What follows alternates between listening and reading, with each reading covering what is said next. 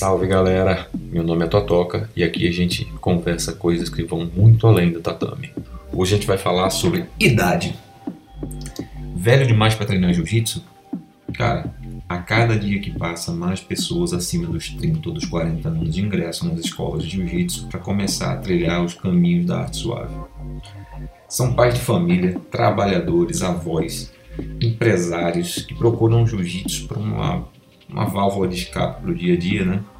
E de bônus, melhorar sua capacidade física e aprender uma defesa pessoal eficiente. Não existe idade específica para começar no jiu-jitsu, ok? A diferença básica são as limitações que o corpo do atleta tem em decorrência dos anos que ele não entrou no tatame. Basicamente é isso.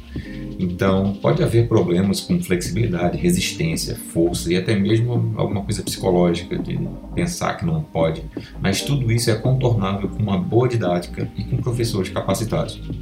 Aquecimento e recuperação. O aquecimento é de total importância para todo mundo que pratica alguma, alguma atividade física. Isso é, todo mundo sabe. Mas para o jiu-jitsu ainda é muito mais, ainda é mais importante.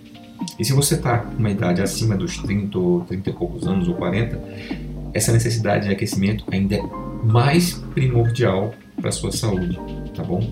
Pode ser a diferença entre um dia com o corpo todo doendo, no dia pós-treino, e um dia de boa, tipo, ok, não tive nenhuma sequela do treino do dia anterior. As mesmas dores que você sentia com 20 anos, hoje demoram 3 ou 4 vezes mais para se despedirem do seu corpo uma, uma torcicolo simples que você teve na, na juventude e demorava dois dias para cicatrizar, agora pode demorar semanas. Essas são as diferenças básicas para quem vai começar e já tem uma certa idade. É, basicamente é a recuperação.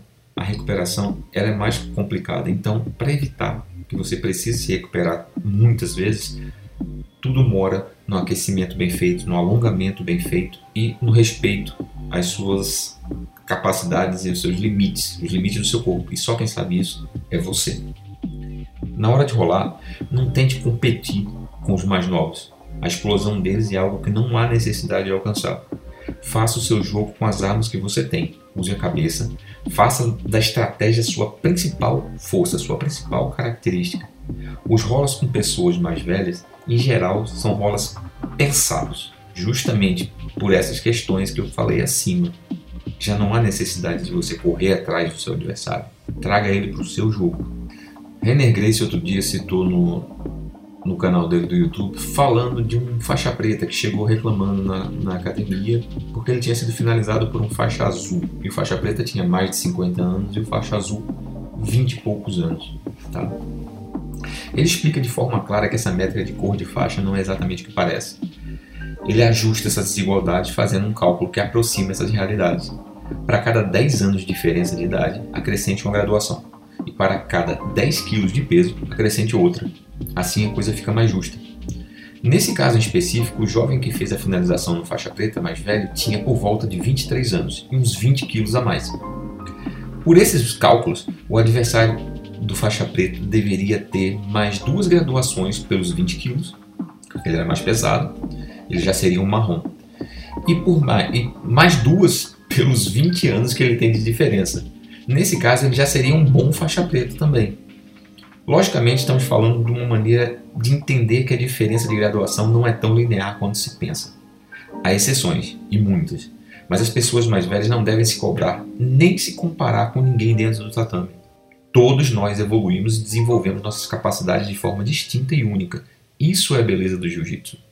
Faça esse exercício assista uma luta de faixas pretas jovens e depois assista uma luta de masters. Cada movimento dos masters é estudado. E um movimento em falso pode ser a diferença entre ganhar e perder.